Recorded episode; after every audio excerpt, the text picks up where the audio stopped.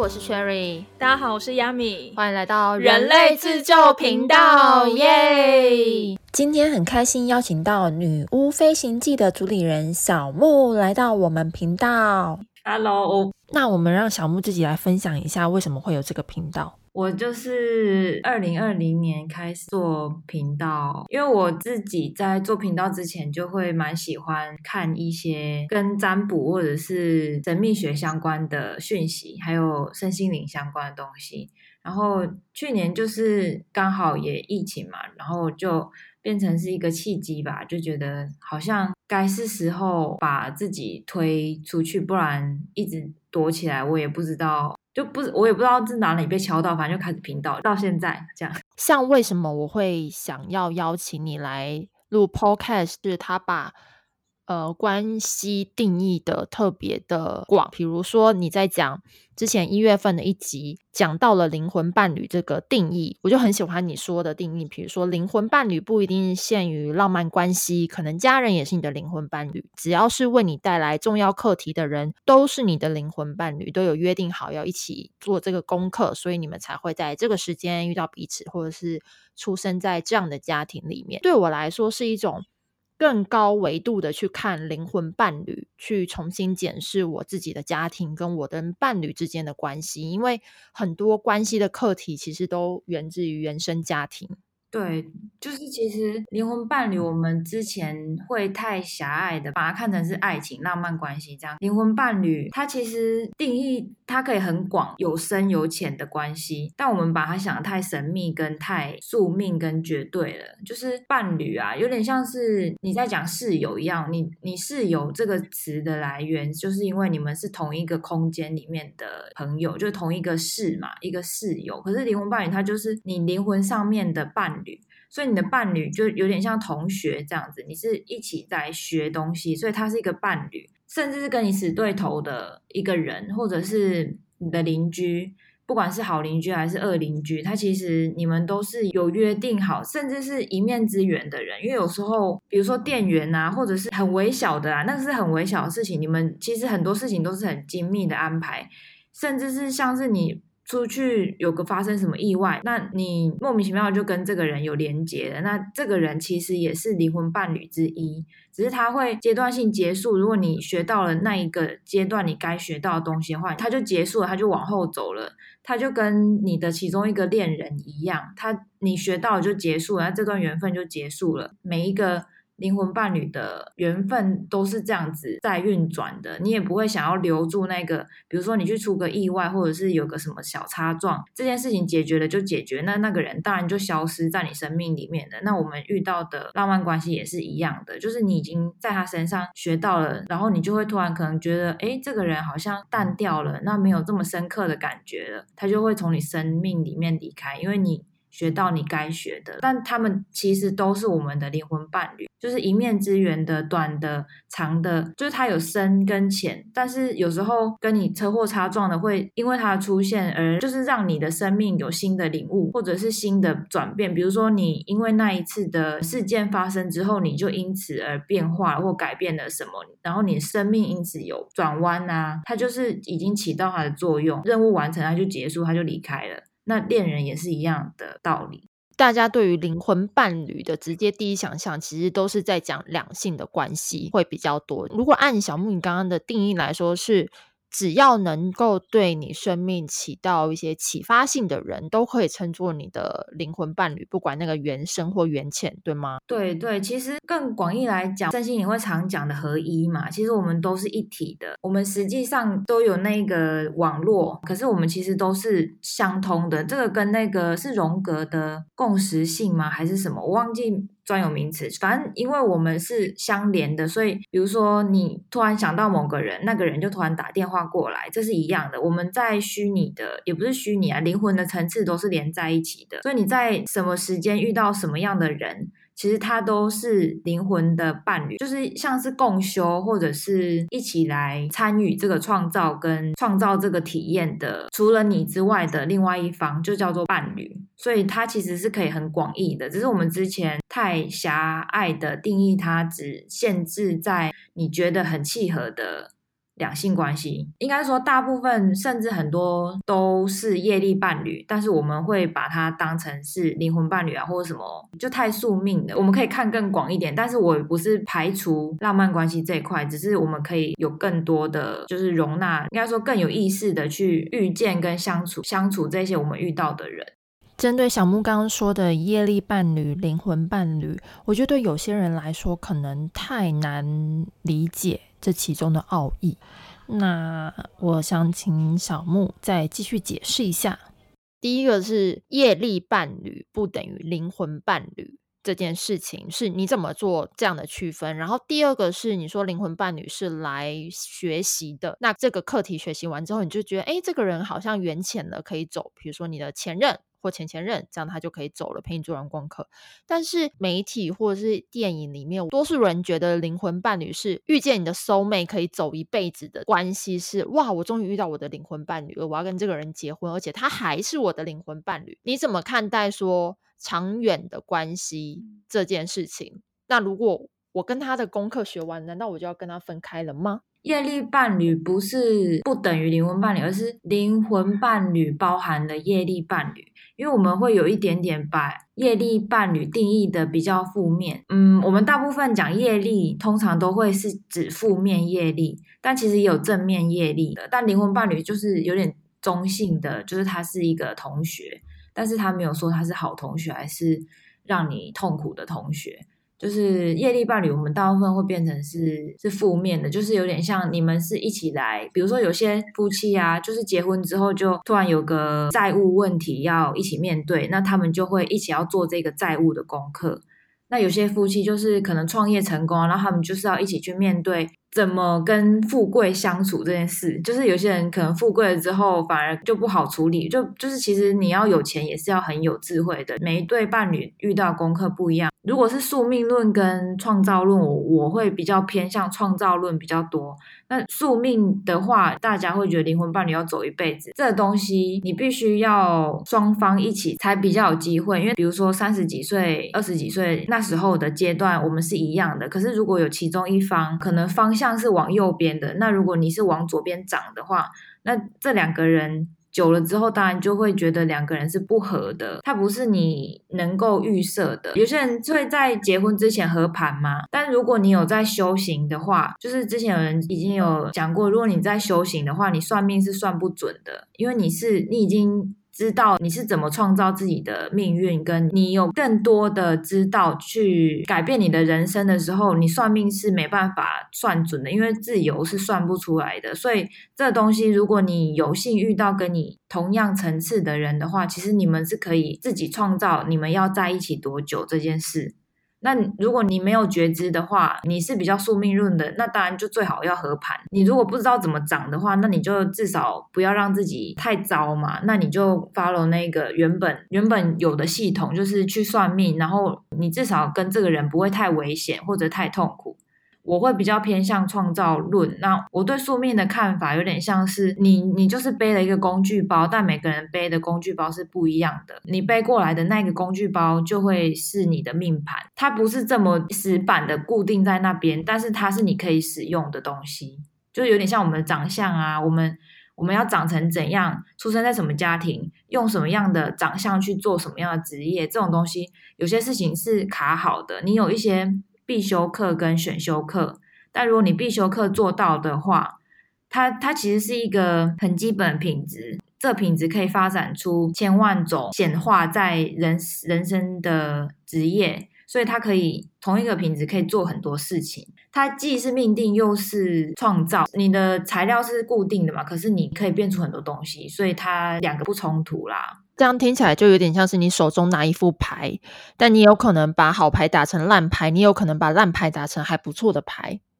对啊，对啊，有些人他就是工具不多嘛，因为他上辈子可能他累积的就那些，那或者是他用完了。但其实我们每个人的差异性比我们想象的还要大很多。只是我们在过去啊，一直是比较权威的方式被教育。那你自己觉得，比如说你是比较倾向于创造论嘛？你觉得是可以，人生是可以通过自己的一些觉醒或者是觉知去创造出更多的可能性？那你觉得灵魂伴侣这件事情是可以通过你的意念去创造吗？或者是怎么讲？可能还有很多人会关心说，那我怎么去找到我的灵魂伴侣？你怎么看待这件事情？我是觉得可以，只是我想讲的是，不要用找的，因为你要你用找的那个频率啊，你就是持续的在释放着找这件事情，你只会吸引更多的找，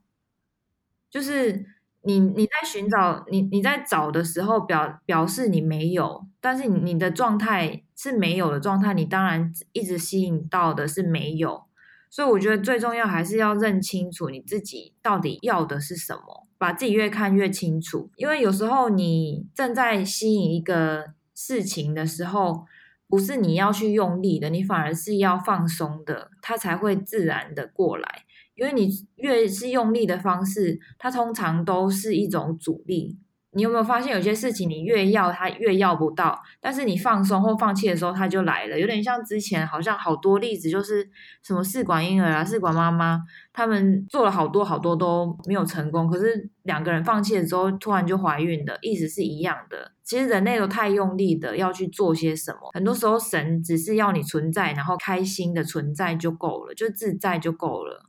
然后其他事情。你当下该做什么就做什么，这是听起来很容易，可是其实你有时候有烦恼的时候，他还真需要去修行，你才有办法放下。那是一个放下的状态，你在放下的状态，你才真的有办法启动那一个吸引力法则。不然你在用力的状态，你只吸引得到用力，然后你只会吸引更多你需要去努力的事情来让你努力。所以我觉得灵魂伴侣。你要找的话是你要找，你只会越找不到，因为你是在一个找的频率状态下，你就会一直找找找，你没办法用找的方式去有，你要用有的方式。就是有一部分我自己啦，也还在实验这件事情，因为我之前有一个直播啊，有提到那个呃放目标这件事情，但是放目标这件事情，它确实是会被实现，只是你如果对自己不够了解，你的潜意识。还是有很多你没看到的部分的话，你就会吸引来一个哎意料之外的东西。可是那其实都是你能量内会有的，只是你没看见而已。所以认识自己很重要的原因就是这样。你越认识自己，你越不会发生意外。就是很多事情你会比较能理解为什么我会现在会遇到这些事情，它比较不会出乎你的意料之外。可是。就是灵魂伴侣这件事情，反正我的重点是不要用找的，你要用吸引的方式。当你的状态是对的时候，你遇到的什么人都是 OK 的。你要是对于自己一个人这件事情，你是完全 OK 的状态，你才有办法进入一段健康的关系。否则你只会很容易吸引到业力伴侣，因为你状态不 OK 的话，你只会吸引到相应的。伴侣，所以这个东西还是回归到自己身上。嗯，因为我觉得其实特别反常识。小木，你现在讲的是，其实你是把自己的状态调好，你自然会有那个频率。所以你会怎么去理解大家的这种？你知道会觉得，嗯，我就是要找一个，所以我现在就是要去，比如说我要使用 dating app，或者是我现在就是要通过朋友去认识很多人，或者是怎么样？就是你总不可能在家，然后在那边等，然后你就会觉得，哦，他就会来。对对对，当然你你要有所行动，但是我意思是不要有那种很缺的感觉，因为你在一个很缺的状态之下，有点像是那种两个磁铁放在一起会相斥的那个感觉。你想象那个画面就知道，就是你你现在人如果是很缺的状态，你只是会一直赶跑对方，然后如果你在很缺的状态之下，你传的讯息啊，或者是你的贴图，都很容易让人家感觉到这件事情。会容易不容易成型？这个其实跟你去查很多那种恋爱课程啊，或者是上一些，反正现在很多恋爱的课程，他会教你很多技巧。可是其实所有的技巧归纳起来，都一样是回到频率状态。你可以学那些技巧，可是你没有学到真正的核心的话，你只是换汤不换药。就像是很多技巧，就是其中一个，就是说你在跟人家相处的时候，不要太在意。自己，或者是不要太在意对方，因为当你在在意自己的表现的时候，你那时候你你说出来的话，或者是比如说你就一直整理仪容，然后你就会不好笑，整个人是僵硬的状态。那种状态之下，你要讲任何恋爱技巧都不用了，你你人家就觉得你是没有吸引力跟没有魅力的。那个其实跟频率还有我刚刚讲的那个吸引力法则是很有关系的。就是你的状态如果是很缺的话，其实大家都很敏感，很明显的就会感受得到你那个状态。但我的不追求，其实不是说完全不行动，而是你的频率是要设定在你有跟没有你都很 OK，然后都很自在跟放松的状态之下，是最有魅力的。那这个最有魅力的状态，你要吸引谁都可以吸引到。应该说，你的你的那个桃花会被打开，你的你的那个能量的值也会被打开，你你能选择的就更多。而不是用一种很缺的心态去找，你当然可以去找，可是那个那个找就是会是比较表面的，就是我是想要一段关系，而不是需要一段关系，那个是有差异的。就是我现在已经吃饱了，我是呃可以来个点心，但是你不会是一个很饥饿的状态，人家就会感受得到，就自然就会想要躲嘛，所以你会容易让暧昧啊或者是关系在初期，大家就感受得到你的压力。这个东西就会容易让关系不长久，或者是没办法成型。那是一个频率的感觉。这样说，我说找的这件事情，它其实是更深一点的感受上的，而不是行为上面的寻找。就是你还是可以释放出讯息啊，就是你不排斥交朋友，情侣都是从朋友做起的。如果你连交朋友大家都觉得很有压力，一开始就谈论到。比较嗯严肃的事情，大家就会觉得不轻松，那你的魅力值就下降，下降大家就觉得没有没有吸引力。那如果你吸引力够的话，就是所谓的桃花好的话，你不担心你没得选啊。所以个人的状态其实很重要。那你有遇过那种个案是怎么桃花来的都不是对的人的吗？会有这种啊，就是一方面是他自己有没看清楚的部分，就像有些人是那种什么渣男渣女养成机啊，他会去让他身边的人都变成某一个模式，所以他必须要看清楚自己是不是有某一个倾向是不平衡的。他就会容易吸引来另外一个不平衡的人要来补他的这一块。但如果两个人一搭一唱，适合的话，开开心心、吵吵闹闹，愿意这样子的话，也是可以啊。因为也是会有那种阿公阿妈，就是吵了一辈子，但是也在一起了一辈子啊。但是他们就是愿意啊，就是他没有绝对的好或不好，或者是对或错，你觉得开心就可以的。因为如果像我自己，其实很在意自由这件事情，所以我。我自然而然的会选择想要一个人的状态去决定很多事情，因为我下意识的就没有想要放弃另外一半去妥协另外一半的选择权，所以它是一种你不能都要的状态之下，你就要等比较久啊，因为这种东西就是就是你你的设定是比较窄的啦。所以你你你只能等比较久，但是等比较久这件事情也是你自己设定设定的，因为你现在就是没有这个想念头跟想法，它就不会在这段时间里面出现。所以你自己真正了解你到底要什么比较重要。就像我之前之前的主业啊是做视觉设计的东西，那我就会觉得这是我应该说我要做很久的事情，这是我头脑的认知。可是实际上我其实花了很多时间在看。关于占卜的东西，但是我没有承认这件事情，我没有承认我对神秘学的爱，但其实我是爱的，就是这会是你自己的打架，你要先跟自己讲好，不然你自己会打很久。就其实你是爱自由的，可是你会头脑觉得我时间到了，我应该要去找什么什么这个东西，你会自己打架，你要先跟自己讲好，你到底要什么，再去做决定。因为你你你总不能说我要自由，然后我又想要小孩，这两件事情是没办法一起同时进行的。就是这个东西你要做取舍，你才不会自己想说为什么我一直要不到，但其实你没有想，你是头脑想要，但是你实际上你没有想要，就是你的感受是最诚实的，要对自己诚实。有时候你诶骗自己骗久，你反而真的不知道你你打从心里要的是什么。我们有时候会被头脑骗呐。呃，你要静下来去分辨什么是头脑要的，什么是你的心要的，它有一点区别。但心的力量是比较大的，你会你会百分之九十都是心心要的东西会实现。但如果你头脑没有意识到你心要的，你就会失望，就是会有那个落差之后，你就会失望。其实我觉得你讲的对我来说特别有共鸣，因为我就是想要自由，但又同一时间很想要小孩的人。但是其实我是会为了，比如说有一个真的这样的对象出现，然后我是会愿意为了家庭牺牲自由的人。我觉得我是这样的人，但是我其实也觉得自由很重要。我不知道是不是因为这样在脑子先打架了，所以并没有等真的等到这样适合的对象出现。至少你要先做出这个动作啊，不然你自己都。嗯，有点像是你，你拿着插头要去插插座，你要要通电不通电的，你没有下定好决心，你自己都会想，还有一点迟疑状态，当然会是迟疑的，就是它会是模棱两可。你要自己要做一个决定，然后就慢慢的为那个决定开始做准备。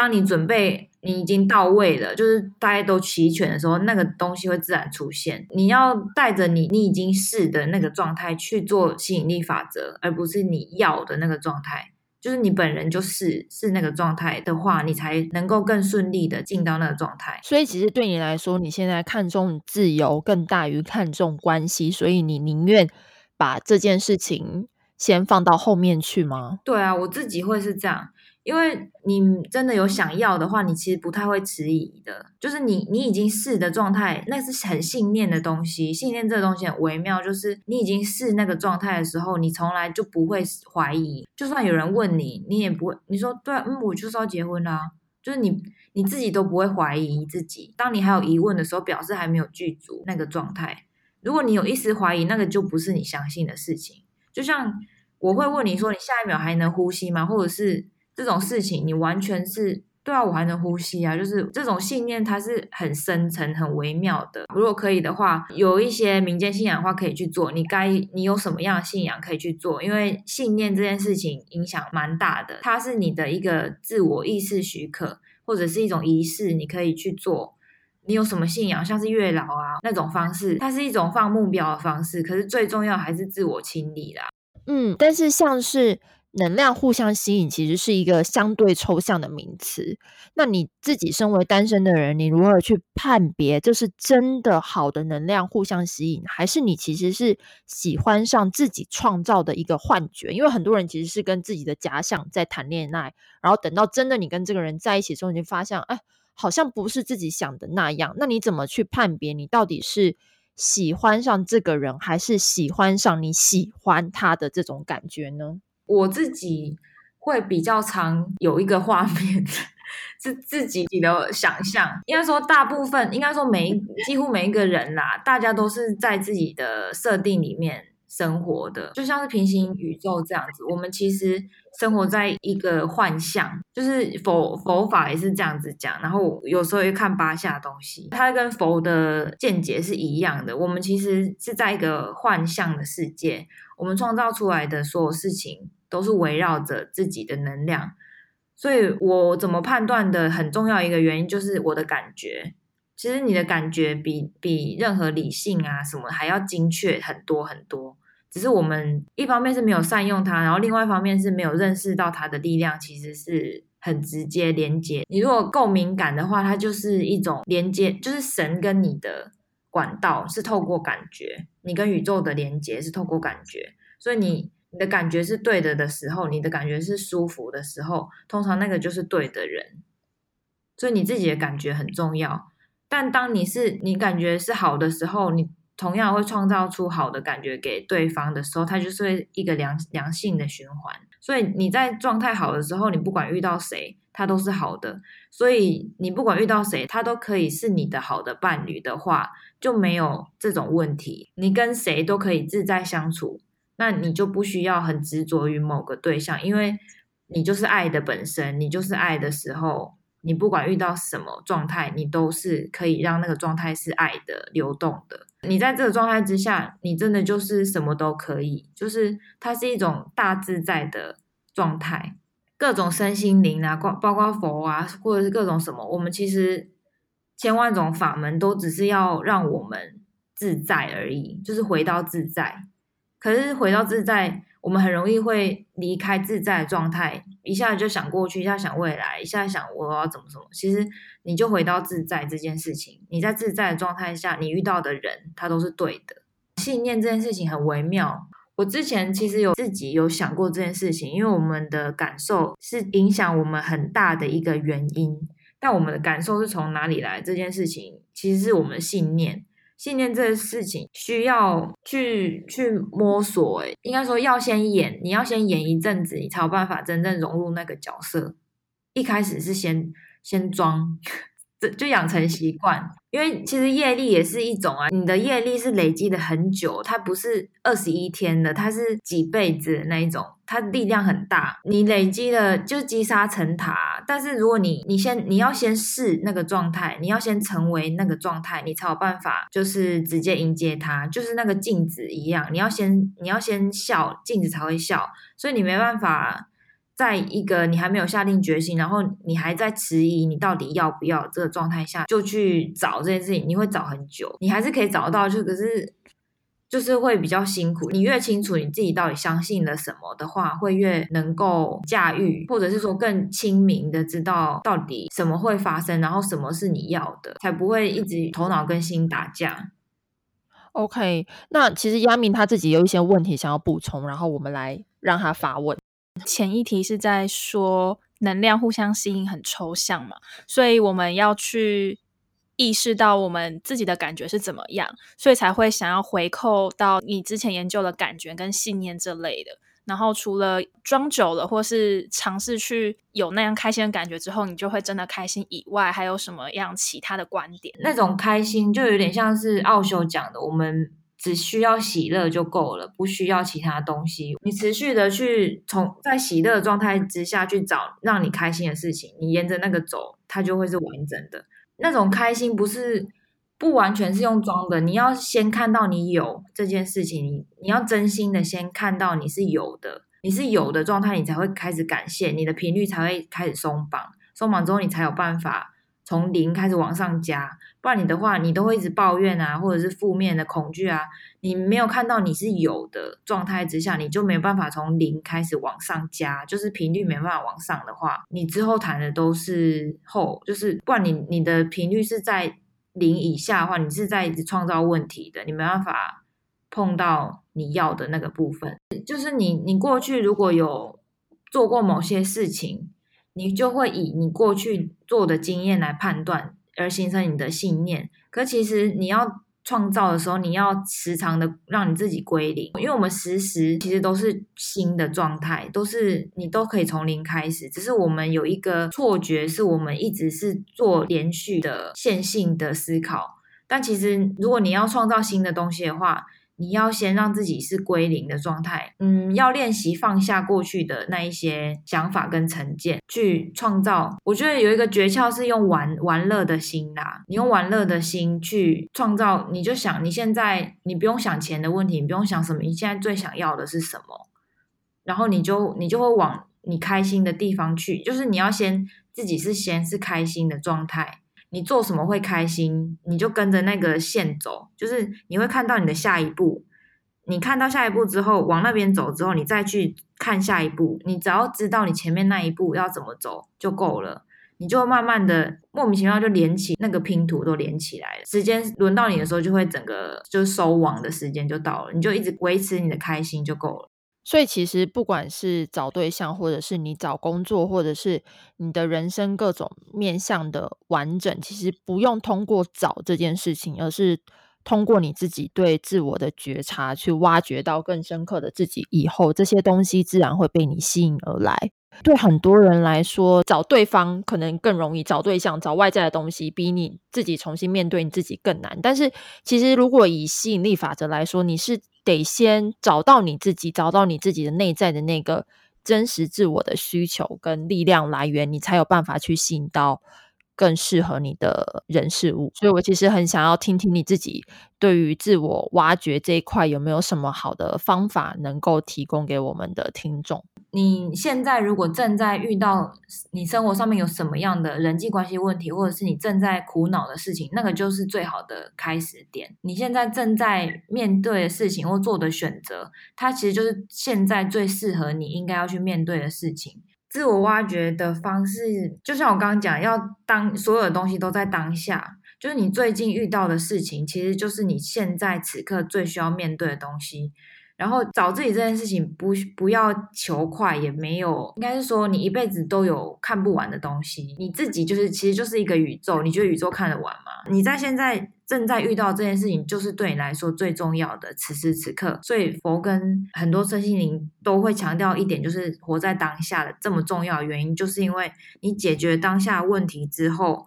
你过去很多事情也会同同样的被解决，你未来也会因此而不同。我们是多维度的存在，它有点像是你把它想象成大家都在一个广场或者是一个空间，你的过去未来都被像豆子一样撒在这个空这个空间，可能是漂浮着，就是像太空人，如果他打翻了一一盘绿豆，然后绿豆在四处飘，然后你现在位置是在其中一颗绿豆。但是你的过去跟未来是在别颗绿豆，但是不代表他们是线性的存在，它有点像是同时影响着你，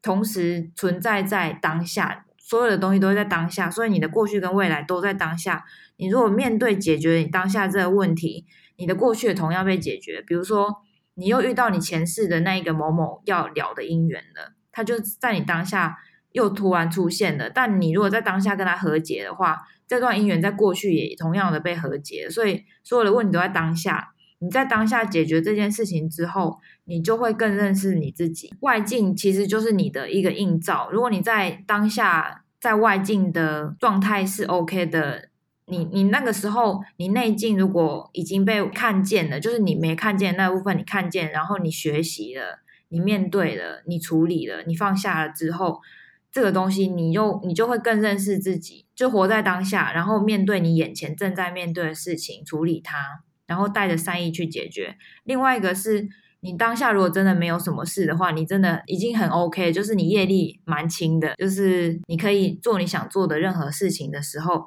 就是去尝试跟创造。你要认识自己的方式，不是坐在家里面用想的想得到的，是你要去实际的经历过了。比如说，你至少要吃过千层蛋糕或者草莓蛋糕，你才知道你喜不喜欢。所以，很好的一个方式就是去做，就是你去做，做了之后，你才知道哦，这个不是我要的，或者是说你去做了之后，就是哎，我我发现我很喜欢这个，然后你一直往内挖。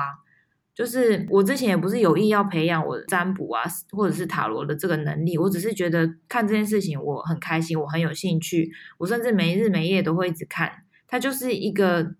它它就是很自然的启动了一个，就像巴夏说的兴奋装置，你就是一直跟着你的你最有兴趣的走。那如果你真的不知道的话，你就是去做，做完之后你才会有一个结论，说哦，我不喜欢这个，我喜欢那个。你做完之后，你才能够知道你要的是什么，就是玩乐的心啦。你你在玩的时候，你不会去去分说，我到底这是玩成功还是玩失败？玩就是玩，没有分成功或失败。但是你玩了。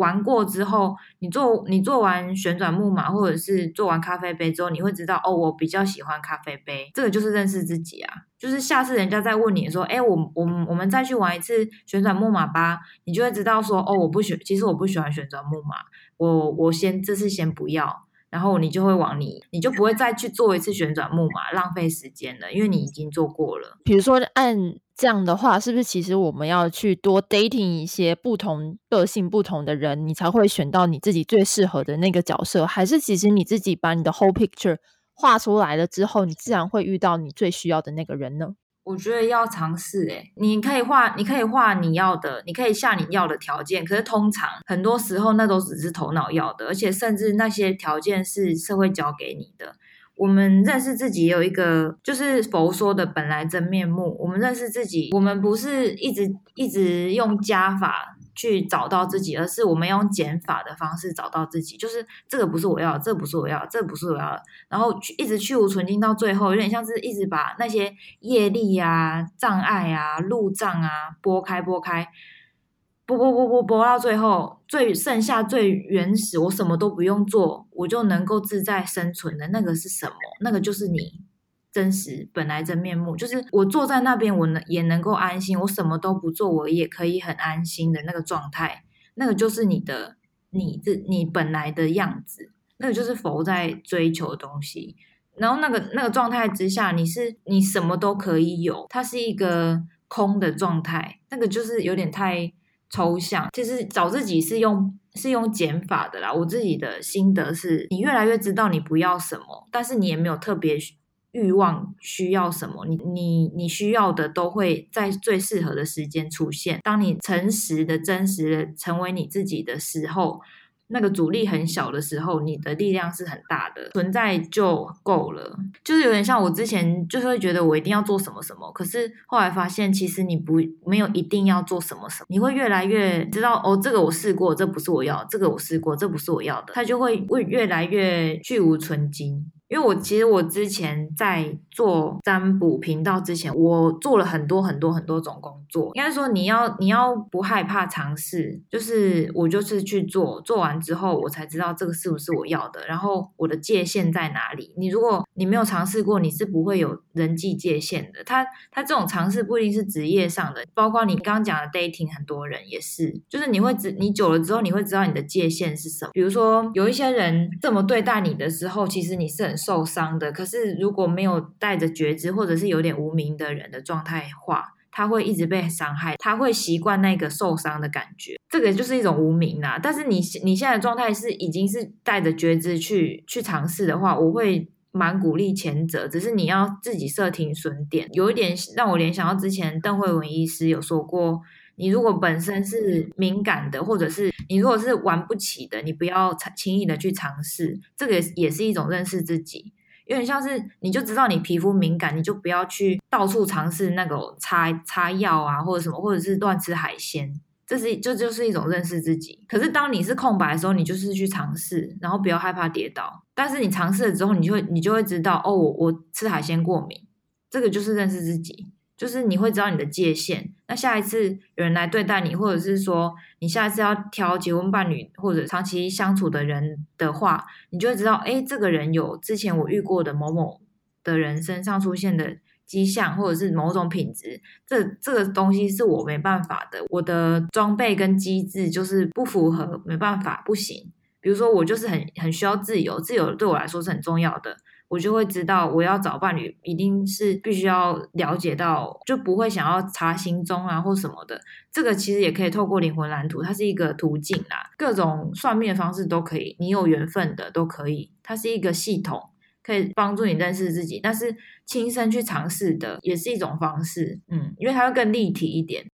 我觉得就是你说的这个很好，是因为人很难通过想象去了解你的感受。因为感受身体是最直接的，比如说你跟不同人相处，你就会更清楚知道说你自己到底喜不喜欢这样状态的人。所以不一定说你去谈对象，但是你至少可以去跟不同的对象试着相处。就真的要不要谈下去，我觉得那是另外一回事。但你可以去多跟不不同类型个性的人去相处。就是想放轻松、以玩的心态去当朋友做起，是更容易释放出那个好的善意，去吸引到喜欢的对象。你刚刚讲到说要设停损点，我就